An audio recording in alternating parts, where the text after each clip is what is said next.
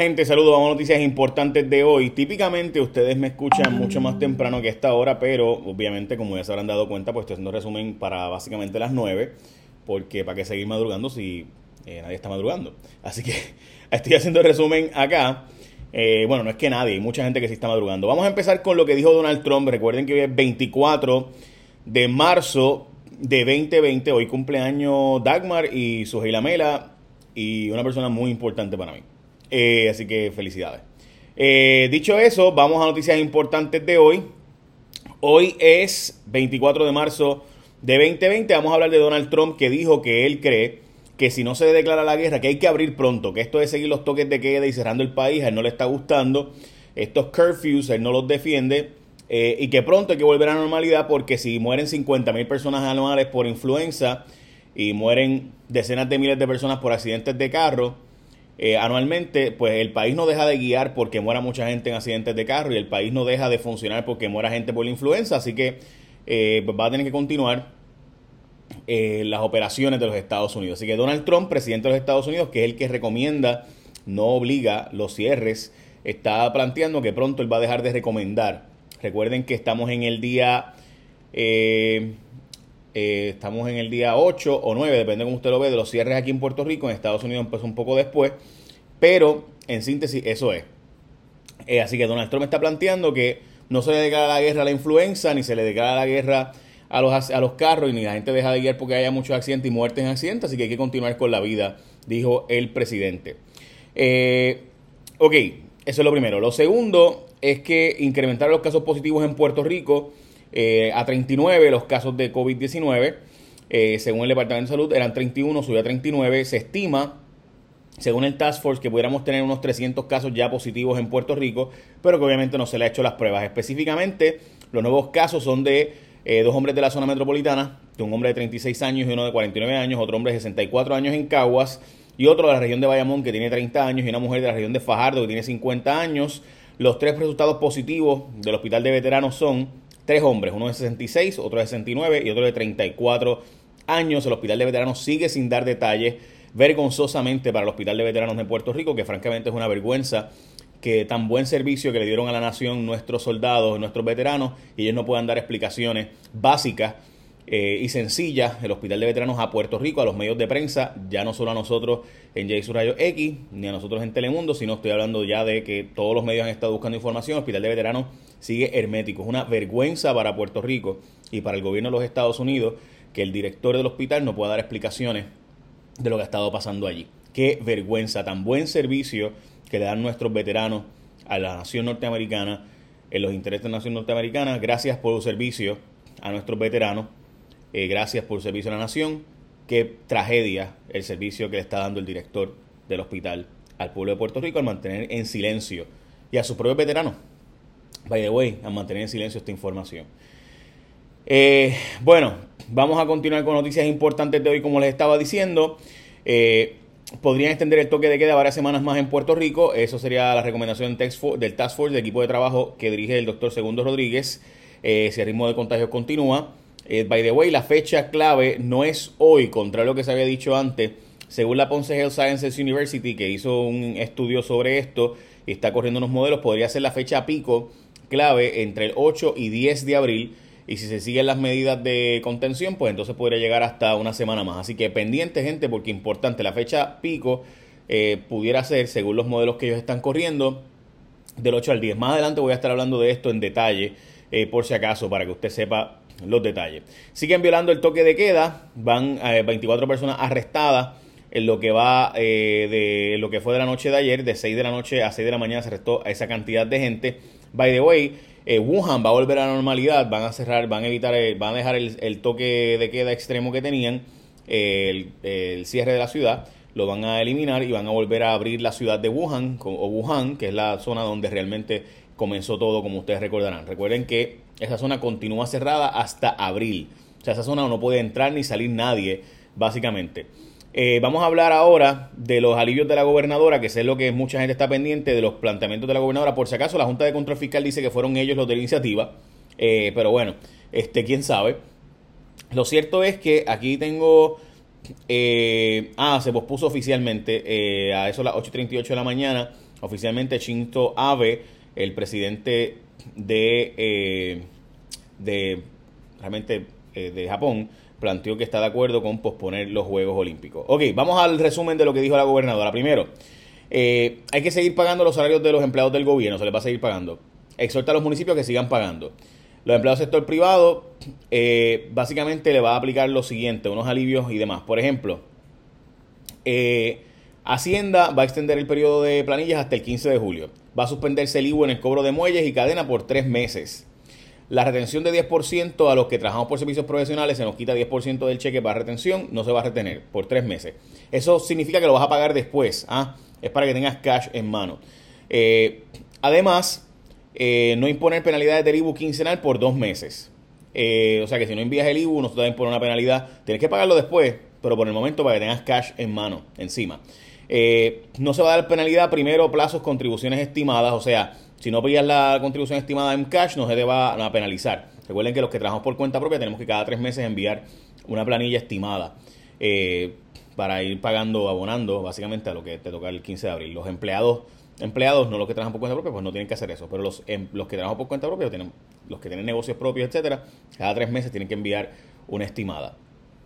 Eh, entonces, no se va a dar penalidad eh, a esos primeros plazos. El incentivo va a darse un incentivo de 500 dólares a los que trabajan por cuenta propia. Eh, este, además de eso, recuerden que los que trabajan por cuenta propia, ¿por qué a los que trabajan por cuenta propia y no los empleados? Porque los que trabajan por cuenta propia no van a cobrar de ninguna forma. los empleados son gente que, que, cobra, o ya sea por licencia de vacaciones o por enfermedad. Sé que a muchos por la reforma laboral no cobran, pero es por, esa es la lógica detrás. Que los que trabajan por cuenta propia eh, los terapistas, psicólogos, etcétera, pues esa gente que trabaja por cuenta propia solo cobran, eh, no cobran nada porque no están facturando horas. Esa es la lógica detrás de eso. Eh, ok, todo esto de nuevo fue aprobado por la Junta de Control Fiscal, que de hecho estuvo cuando se anunció el asunto. También se va a estar comprando, esta es la tercera vez que se anuncia la compra de estas tablets. recuerden que Ricardo Rosselló había anunciado la compra de estas tablets. Discúlpenme, eh, déjenme un segundo.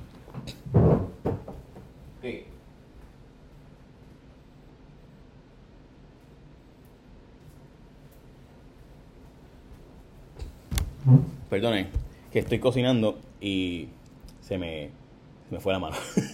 Es muy alto. Ok, entonces las tablets estas de 240 millones de dólares para comprar tablets y computadoras, etcétera. Todo eso, gente, esto es. Esta es la eh, tercera vez que se anuncia. Esto lo anunció Ricardo Rosselló. Esa compra fue impugnada a los tribunales porque había un traqueteo. Eh, además de eso, después de eso vino. También lo anunció Julia Keller. También fue impugnado a los tribunales porque había un tumbe ahí. Y, eh, y entonces, eh, y entonces ahora lo, anuncia la gobernadora de nuevo. O sea, básicamente esta es la tercera vez que hacen el mismo anuncio, la misma cosa, tres veces. ¿Ok? Eh, entonces, el Departamento de Desarrollo Económico va a darle a las empresas que, las empresas que tuvieron que cerrar 1.500 dólares de incentivo. francamente, pues eso es muy poco dinero, pero bueno, 240 millones va, o sea, este, para, para comprar tablets y eso, realmente tú te das cuenta que es más político porque quieres darle a la gente la tablet para que tenga una tablet en la casa eh, y darle un montón de gente y maestros y demás, mientras que, yo sé que mucha gente va a estar totalmente de acuerdo en que eso se haga, porque obviamente eso a la gente le encanta esto de que te den una tablet a cada estudiante en Puerto Rico. Yo estoy de acuerdo en que se den tablets, pero ahora mismo lo más importante es conseguir mascarillas, batas protectoras para los médicos, eh, equipo médico, y para eso se va a destinar unos 60 millones de dólares, by the way. Eh, los patronos de 50 empleados o menos pues, son los que califican para estos beneficios. A, los a las enfermeras les van a dar 4 mil dólares de bono. Creo que deberían darse también a los médicos residentes, by the way. 2.500 dólares eh, a técnicos de emergencia, 4.000 dólares a, los de empleados de emergencias médicas, eh, que son los que atienden básicamente las ambulancias. Los policías 3.500, bomberos 3.500. 30 millones para los hospitales, para comprar equipo.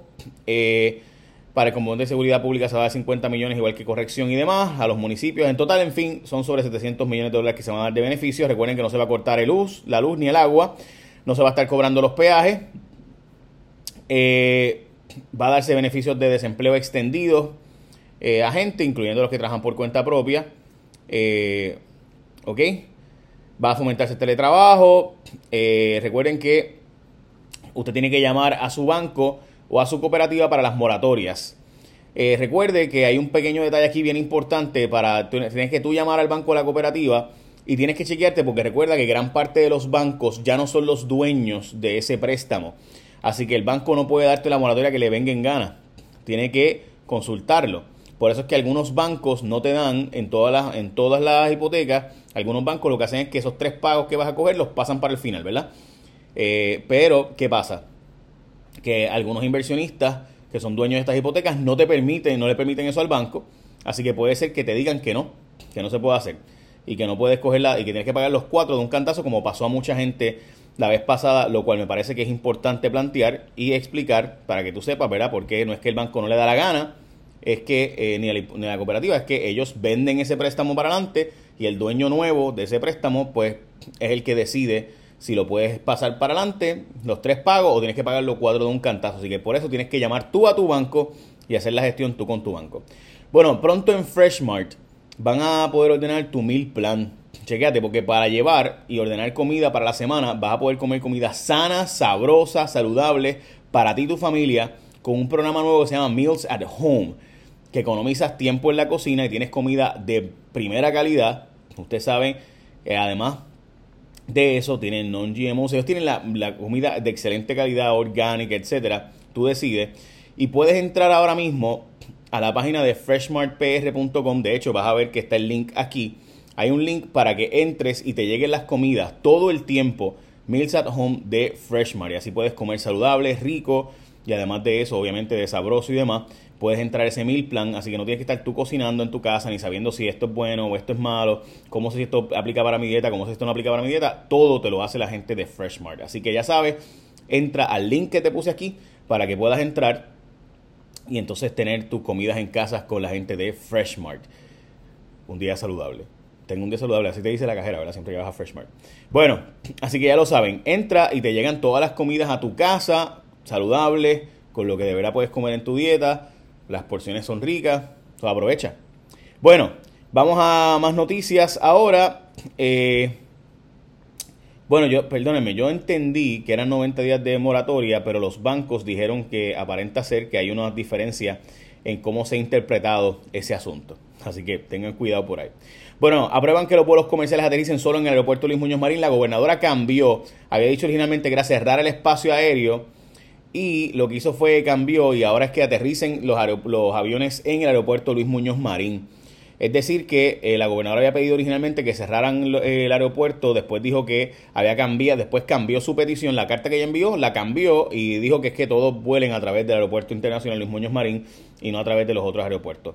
Eh, el epicentro del coronavirus le dije que va a abrir en abril, ¿verdad? Wuhan se pospuso oficialmente las Olimpiadas, como les había mencionado. Eh, denme un break que tengo aquí. El mercado de valores eh, ha tenido un repunte eh, en el futuro. O sea, los mercados futuros están planteando un, repunte. Así que veremos a las 8 y media de la mañana, como les dije, oficialmente eh, el Dow Futures subió 900 puntos, esperando un acuerdo entre los congresistas y senadores de los Estados Unidos. Mientras que Gillette, no Gillette la de afeitar, Gillette, eh, tiene una posibilidad de que ese Rendecivir, que su medicamento, sea aprobado eh, pronto por la FDA. Le dieron básicamente un pase de que pueda utilizarse. Eh, dicen que puede quizás utilizarse para esto del coronavirus, mientras que las muertes en Italia bajaron, o sea, empezaron a, a ponerse más lentas. Siguen muriendo gente, pero más lentamente. Eh, y entonces eh, fueron 602 muertes las que se reportaron. En España se reportaron 500 muertes. Pero los bancos y las factorías, las fábricas, las industrias de Italia están planteando que quizás se vayan a huelga porque eh, no hay condiciones de salubridad suficientes y siguen los bancos abiertos y estas industrias también. les dije que España reportó 6.600 casos nuevos y sobre 500 muertes, ¿verdad? Pues eso. Indonesia subió de 107 casos a 686 en 24 horas horas y las muertes son de 55. Mientras en el Reino Unido, Inglaterra, que había dicho que no iba a hacer cierre eh, y demás, finalmente cerró en Inglaterra. Yo diría que esas son noticias más importantes de hoy. Eh, para Puerto Rico hay otras cuantas más, pero francamente creo que ya es suficiente.